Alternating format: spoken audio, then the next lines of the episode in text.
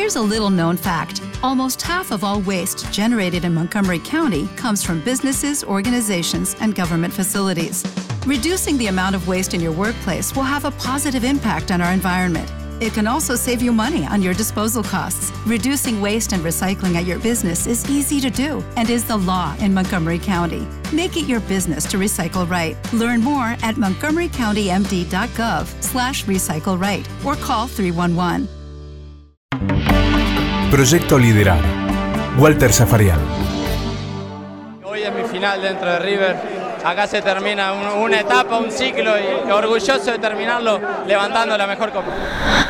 En nuestro proyecto liderar la posibilidad de charlar con Fernando Cabenagui. Fer, ¿qué tal? ¿Cómo te va? ¿Cómo estás, Walter? Todo muy bien. Voy a llevarte un juego. ¿Cuál fue el gol que más disfrutaste jugando al fútbol? Eh, y en la cancha de Boca, el gol de cabeza, en la bombonera, sobre todo por, por la importancia que tiene y lo que significa para, para un hincha y jugador de River hacer un gol en un superclásico. Va a entrar Gallardo, Ameri, Tuzio, ya llegaron al área, caben ahí por atrás, Maxi, delante de todos el turco, cerca del punto del penal, uy, qué empujón que le dio el turco, sí, la pelota Vargas, allí está el turco, ¡Gol! Cabenagui,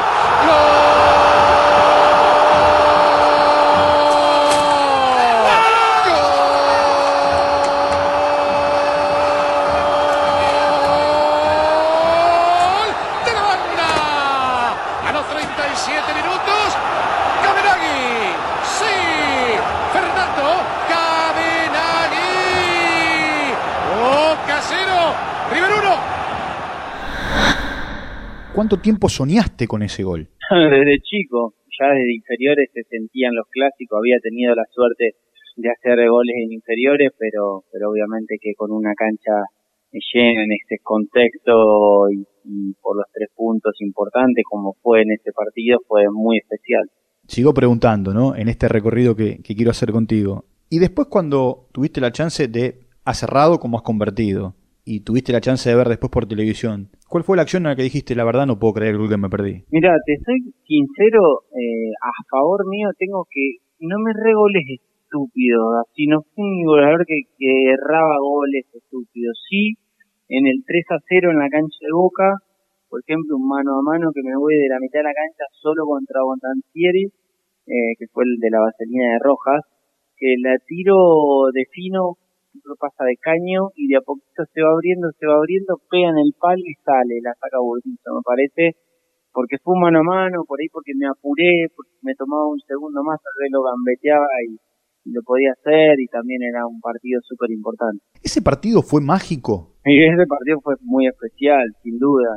De hecho, eh, eh, en el gol de Rojas, que vos podés ver la imagen, cuando recupero la pelota en, en nuestra línea de, de- del córner, digamos, que me tiro para, para desbloquear un centro de no sé quién es jugador de Boca, me caigo y me rompo el hombro.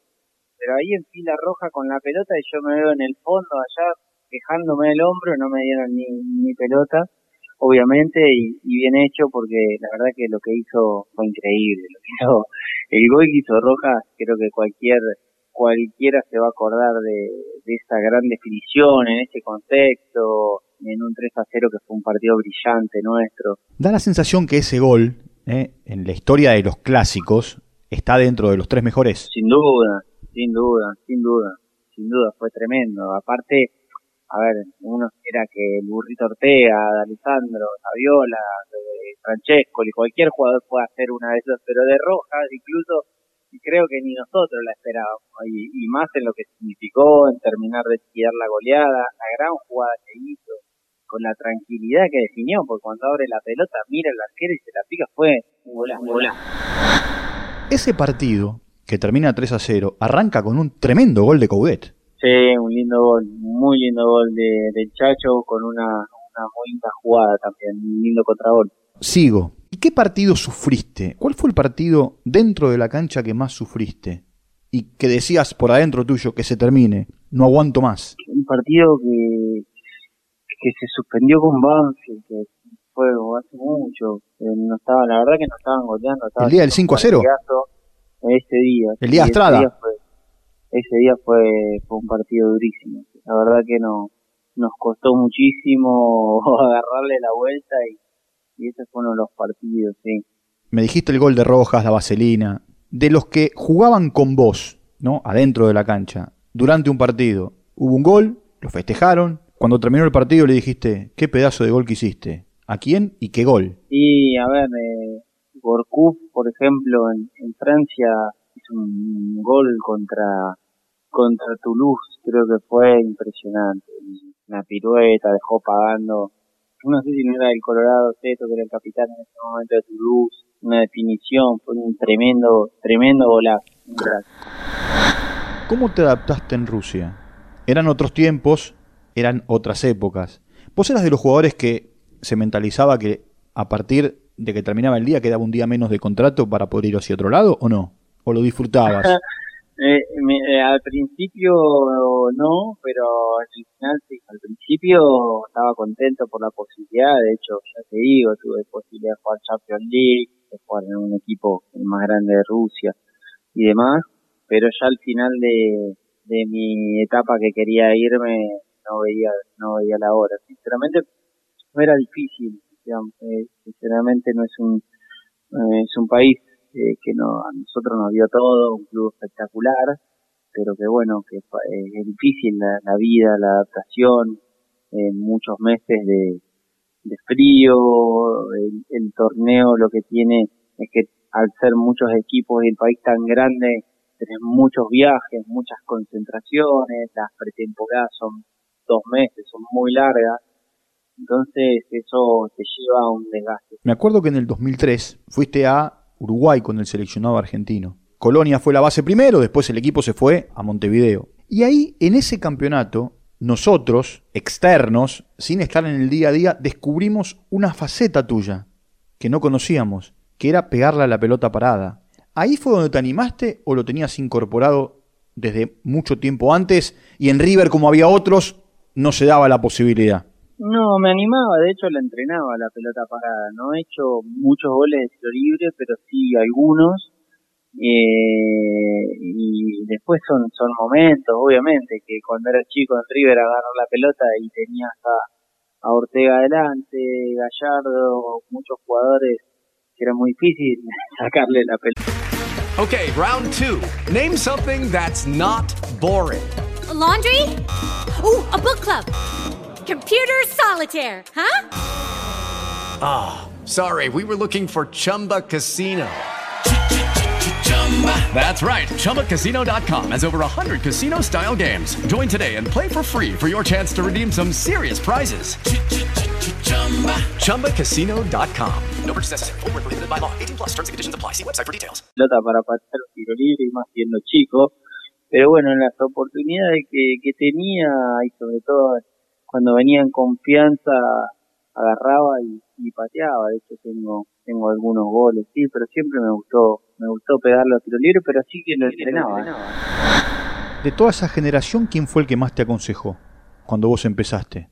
Pero era un equipo, era un equipo que tenía mucho peso pesado. Y yo cuando subí a primera era la época de, de los cuatro fantásticos que estaban ahí, eh, teníamos un plantel enorme, pero la verdad que me tocó sentarme en la mesa de Leo Estrada, de, de Placente, era un grupo, era un grupo muy bueno, muy, muy sano que a la hora de, de, de abrirte lugar y de conocerte, porque eran otras épocas, uno tenía muchísimo respeto, no hablaba, te preguntaban algo y con la cabeza o te decían vení tráeme la ensalada cambió mucho con respecto a hoy pero una vez que te haces del grupo la verdad que mil puntos también es verdad que había mucha mucha diferencia en edad. Yo tenía 17 años 18 y, ya eran jugadores que estaban o por retirarse o que ya habían hecho todo un recorrido una carrera. Pero bueno eh, ya te digo Leo Estrada siempre fue un, un gran consejero Chacho la verdad que había un grupo también muy de muchos jóvenes con mucho crecimiento. Me acuerdo cuando subí estaba Paulito Aymar estaba eh, Saviola después de Andrea Alessandro estuve de épocas de, mucha mezcla de jugadores. Jugadores con mucha experiencia que nos han tratado muy bien. Hernandía eh, Comiso al principio era muy serio era bravo pero después eh, una vez que nos conocíamos terminó siendo eh, de la par, por más que había mucha diferencia de edad, y como así un montón, un montón de jugadores. De todos ellos aprendiste. Siempre se aprende, siempre se aprende de, de, de muchos, de, sí, uno tiene que, que absorber eh, la parte buena de lo que le toca de cada uno y aprender de las cosas que no le gustan de, de, algún otro. Y ahí observabas a, a los capitanes, ¿no? Y a los líderes, a aquellos líderes en la cancha y en el vestuario. Y observabas y escuchabas, porque después te convertiste en capitán y en líder. Sí, siempre, siempre seguí mucho a, Leo. Leo siempre, Astrada siempre se manejó muy bien con los grupos, por la, experiencia que tenía, los años, nos trataba de igual igual a todos, nos aconsejaba, eh, y eso es fundamental. Eh, creo que en su momento era un gran espejo para, para nosotros, el respeto que, que tenían eh, para con él, sus compañeros, sus pares, y creo que eso está buenísimo, porque si bien era una persona que estaba todo el tiempo hablando con sus gestos y sus actitudes, decía mucho. Y después te tocó, no, primero te tocó verlo desde la tribuna, Después, a lo mejor alcanzarle pelotas, ¿eh? como alguien que estaba asistiendo a los jugadores. Después fuiste compañero. Y después fue tu técnico, Estrada. Sí, tremendo. Sí, lo viví en todas las etapas, pero bueno, jugó muchos años arriba, de él, de Hernán, Hernán Díaz, jugaron muchos, muchos años, pero, pero sí, tenía muy buena relación. Fernando, ¿cuáles son las condiciones que tuviste que entender que el capitán de River tiene que tener? Siempre un capitán tiene que priorizar el grupo por encima de, de sí mismo y de, sus pretensiones en todo sentido. Eh, tiene que ser eh, la voz de mando, pero que a su vez también unifique, eh, hacer entender a todos que cada uno de su sector tiene una importancia porque el, el, equipo es un conjunto de cosas. Esto no es un deporte individual donde uno puede salvarse. Entonces yo creo que el, el capitán tiene que, lograr eso también. Es un nexo entre el, cuerpo técnico y el grupo, pero tiene que, hacer sentir a sus compañeros que todos son importantes, más allá de cualquier momento, todos variamos, hay veces que uno juega y está más contento, hay veces que no te toca y está más descontento, hay veces que alguno tiene bajo rendimiento pero también tiene algún problema personal, hay muchas cosas que envuelven a, a un, a un capitán, es muy, muy global. Yo siempre fui de, los capitanes que si bien hablaba, me parece que, que se predica con, con el ejemplo.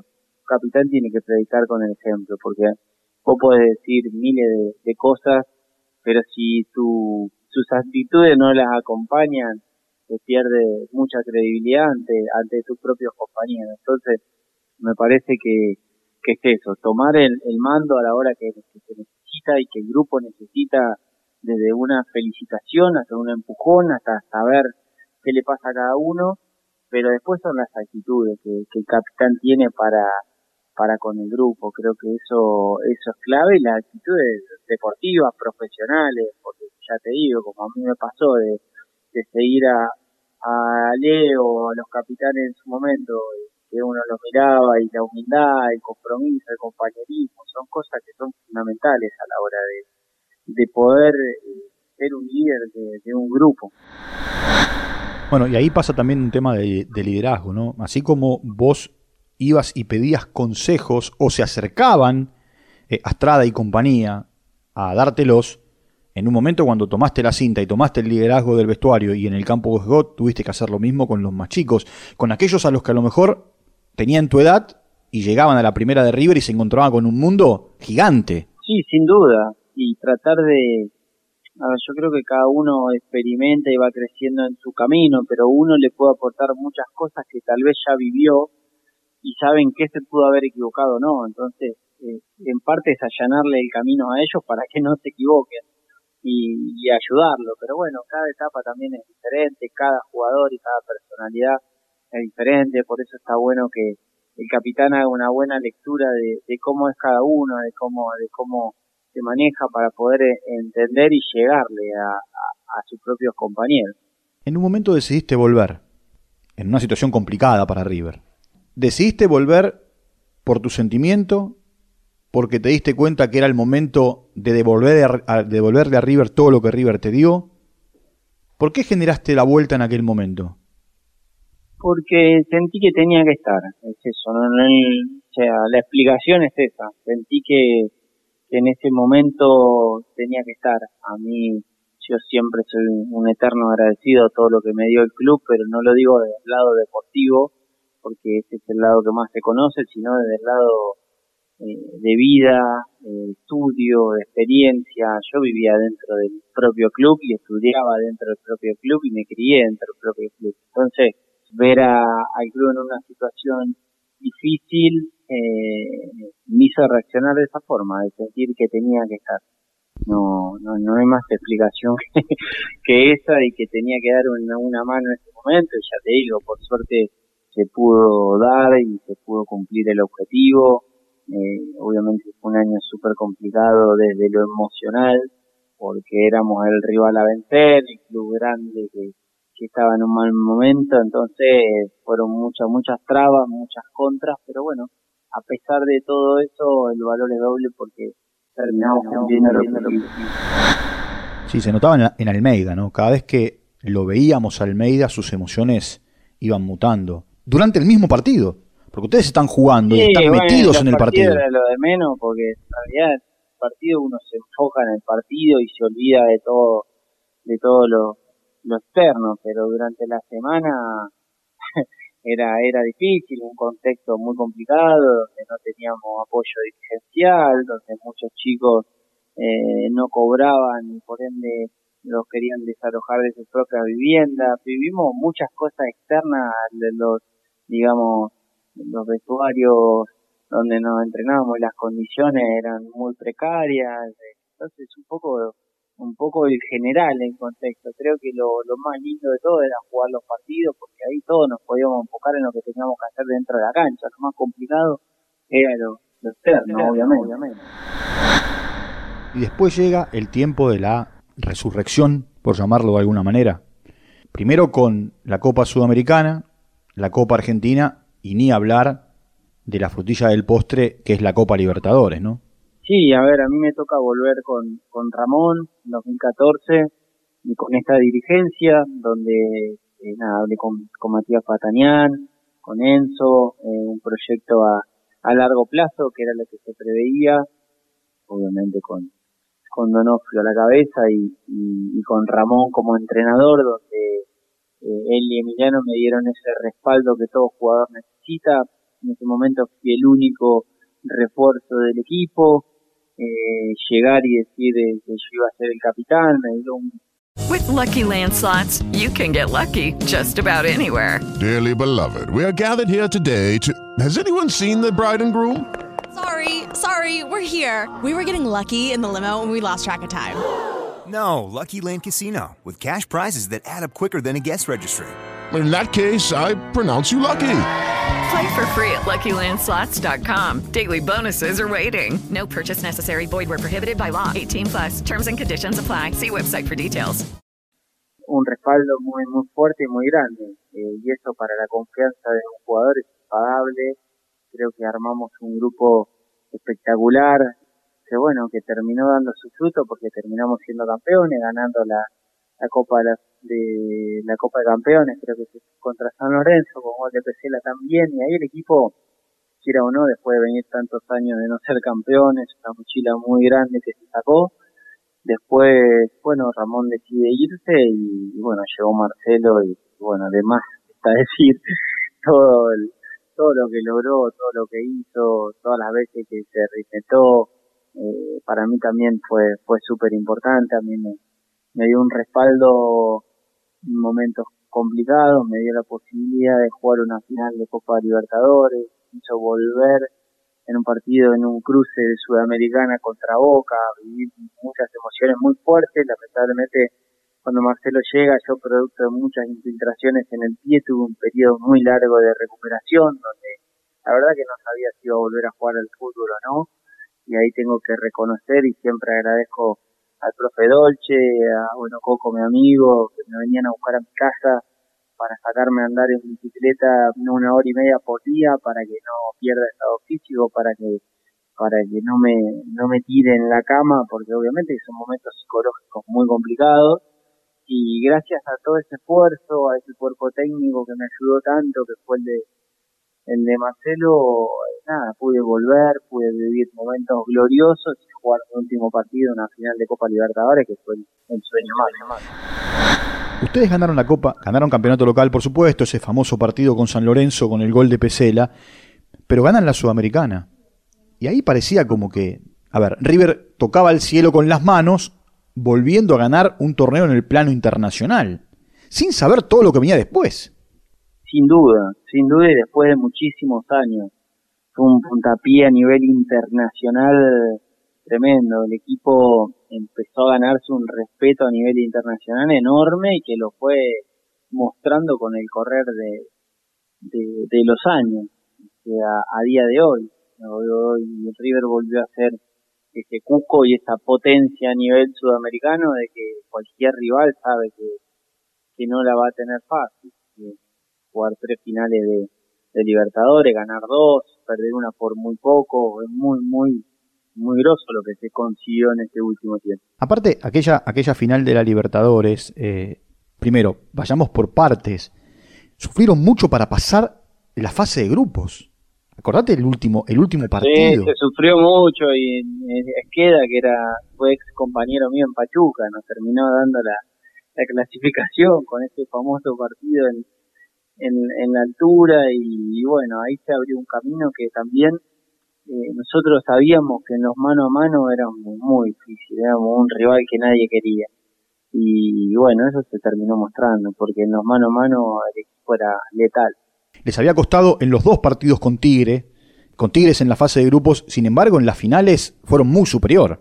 Sí, bueno, es difícil jugar con un equipo mexicano eh, de grandes presupuestos, grandes jugadores, con climas completamente diferentes, porque vos te ibas de acá con frío y llegabas allá y hacía 30 grados de calor y habías metido 15 horas de viaje.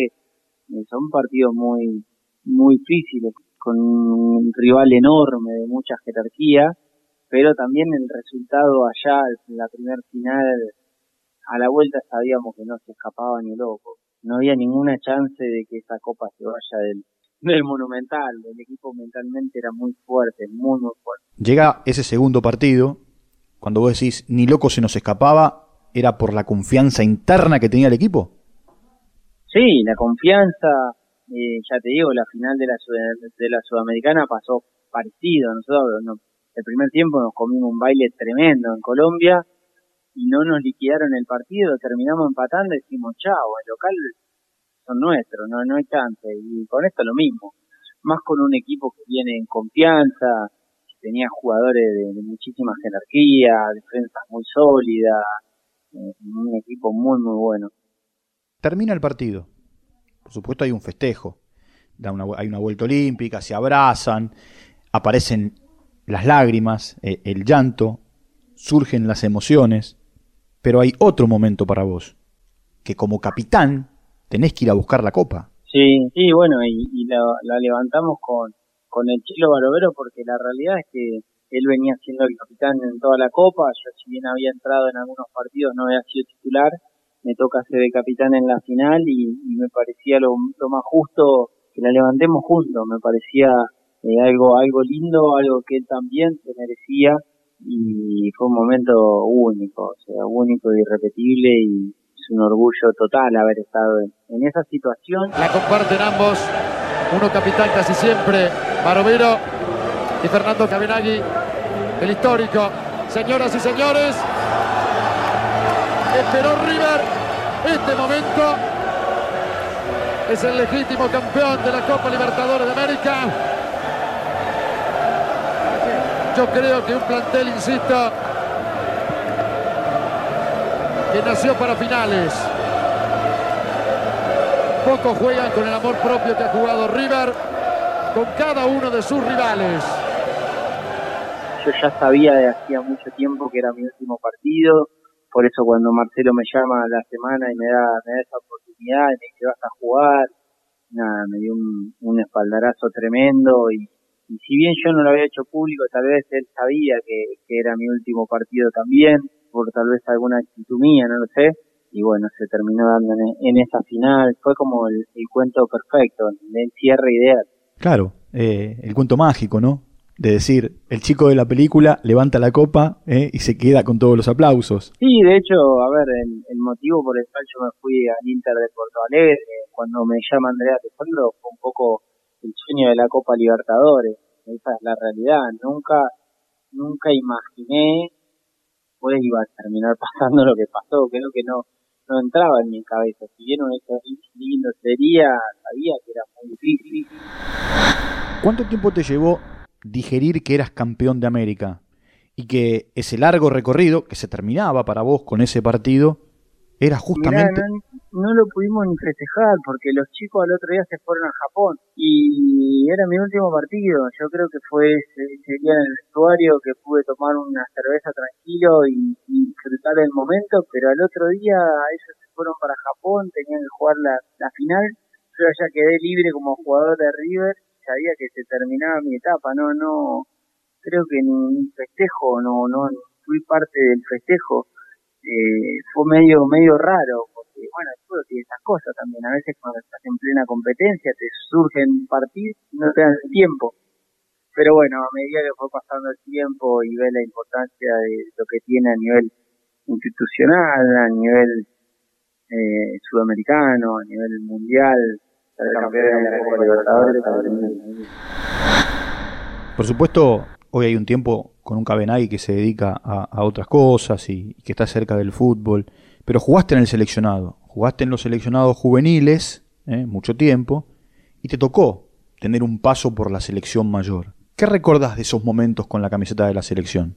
Un año contra Cataluña, que fue un oficial, una experiencia hermosísima, y después me toca ir con, con el Coco Basile, que bueno, siempre le digo al Coco y le estoy agradecido porque fue el, el entrenador que, más veces me citó en la selección, si bien yo sabía que era muy complicado porque tenía jugadores como ya, ya estaba Messi, ya estaba Agüero, Higuaín en grandes momentos, estaba Rodri Palacios, por eso lo disfruté muchísimo, el haber estado, el haber sido citado, el haber tenido la posibilidad de jugar algunos partidos en, en la selección mayor, por más que era eh, entrando en el tiempo y jugando algunos minutos, pero siempre se disfruta. Obviamente que el sueño máximo creo que de cualquier jugador es vestir la camiseta de su país y yo pude cumplirlo. Eh, después sí, podría haber jugado más y tal vez, podría haber hecho gol y, y tal vez, pero no se dio.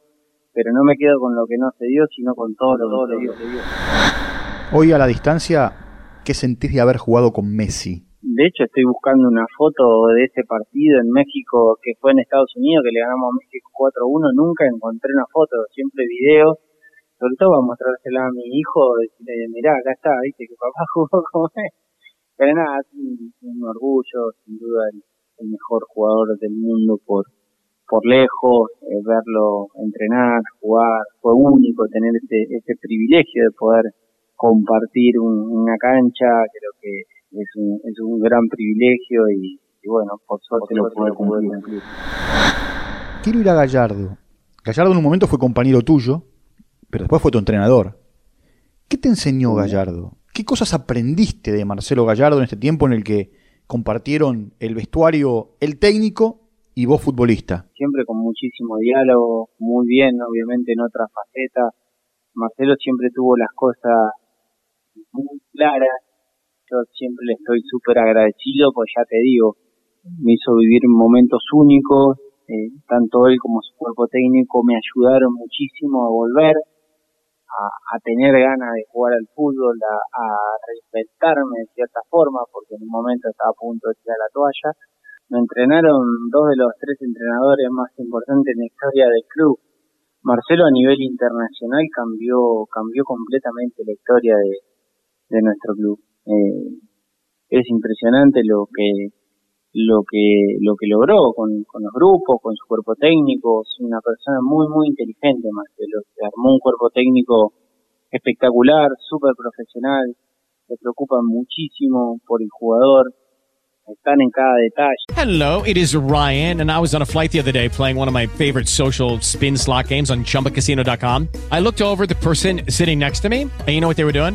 They were also playing Chumba Casino. Coincidence? I think not. Everybody's loving having fun with it. Chumba Casino is home to hundreds of casino style games that you can play for free anytime, anywhere, even at 30,000 feet. So sign up now at chumbacasino.com to claim your free welcome bonus. That's chumbacasino.com and live the Chumba life. No purchase necessary. VGW Group. Void were prohibited by law. See terms and conditions. 18 plus. Creo que esas cosas son las que, las que terminan haciendo la diferencia. ¿Es obsesivo? ¿Es detallista? Muy detallista, muy detallista, plantea los partidos muy bien, sabe por dónde va a pasar la clave del partido, eh, muy, muy rara vez puede errar un planteo, lo tienen muy bien analizado, muy, muy claro y se trabaja mucho en, en eso.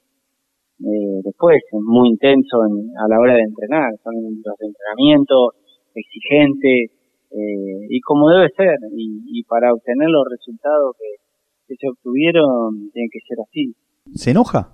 Y normal, como todo, Marcelo tiene, tiene carácter y obvio que, que se enoja, también tiene una responsabilidad muy grande. Ser un entrenador, sos la, la cabeza de, del grupo y de todo lo que pasa y, y tanto como para lo bueno, para lo malo, siempre va a ser el apuntado. Eh, normal que se enoje si las cosas no salen, eso le pasa creo que a cualquiera en cualquier, trabajo. trabajo. En el 96 recién llegabas a Buenos Aires, apenas caminabas por, por los pasillos de River, River era campeón con un equipo tremendo, tremendo. En el 2015, 2014 la, la Sudamericana, 2015 la Libertadores, fuiste campeón adentro de la cancha. En el 2018 te tocó verlo como hincha, o te tocó ver la final como hincha. ¿Se sufrió mucho más? Siempre se sufre, a ver, se sufre mucho más cuando uno está afuera que cuando lo juega, porque la realidad que, a ver, la responsabilidad también es otra. Cuando uno está adentro, eh, lo único que disfruta es el momento del partido, que se olvide todo. Después, lo partido, imagínate que, que esa bola de, de nervio, de, de, pensamiento, de tantas cosas que se te pasan por la cabeza, yo lo súper disfruté como hincha, lo sufrí porque también me puse muy nervioso. En un momento del partido, la verdad que la vi muy complicada. Boca hizo un primer tiempo muy inteligente, muy bien eh, ese partido y veía que estaba difícil dar la vuelta. Pero bueno, ahí estuvieron esos cambios mágicos que fueron claves para, para dar vuelta el partido, con un Juanfer también que entró encendidísimo y empezó a hacer jugar el equipo y a meter pases donde era difícil meter. Y bueno, una vez que River empató, ahí sí que sabía que, que era imposible que, que Boca. Eh, mentalmente y físicamente este, este, equipo era mucho más. Pero bueno. Vos sabés eh, que ahí, ahí, se da una particularidad, ¿no? A partir de los, de los cambios que hace Gallardo. Es cierto que el gol de Piti Martínez quedará inmortalizado para toda la vida, pero el gol que define la Copa es el de Quintero, que fue un golazo. Sí, y el empate de Prato fue clave también, porque si no, lo hemos vivido tal vez en otra época, Boca se te cierra atrás, te hace un poco de tiempo, el partido se te pasa y chao, es muy difícil. Eh, fue clave el empate, ya una vez que ni hablar, con el gol 2 el 2 a 1 prácticamente sentenció la historia, incluso River empezó a manejar mucho más el partido, Boca se empezaron a cansar, a calambrar ya con el partido que no estaba a favor y bueno, eso favoreció todo a River. Obvio que el gol del Piti fue como la frutilla del postre, pero ya el partido estaba prácticamente terminado. Porque el gol de Jara te los puso demonio. El, el remate, en realidad, el tiro de Jara al palo. Claro, te, te imagínate que ese momento te cambiaba, cambiaba todo, eh, injustamente, porque River había sido más. A partir del empate, River fue mucho más. ¿Y cómo lo festejaste? No, yo fui al hotel a, a saludar a, a todos, a mis tres compañeros, amigos, tengo dentro del plantel, al cuerpo técnico, a los dirigentes, fui a saludar a todos. Un momento único, histórico, que fui un rato a darle un abrazo, compartir, brindar y, e irme a, a descansar. Ese, ese partido, por más que no lo haya jugado, cambia la historia de todo lo que ganaron. Y ese partido cambió la historia en general. Es la primer final de, de, un clásico rival ante los ojos del mundo, con todo lo que había sucedido, los partidos bueno, primero se suspendió por lluvia, después se jugó al otro día, después fueron lo de los botellazos fuera del estadio eh, de River, se termina jugando en Madrid con una localía de Boca, que en realidad en Madrid el local tendría que haber sido River porque le quitaron la localía para jugar en Buenos Aires. Era medio todo como épico y pero bueno, internamente el grupo y el cuerpo técnico sabían que, este equipo era más que Boca y, que lo podía ganar y se terminó notando físicamente, mentalmente, eh, cómo, cómo terminó el partido, cómo terminó un equipo y cómo terminó otro. ¿Qué líder es Gallardo? Bueno, lo que hablamos anteriormente, lo que tiene que, tener un líder.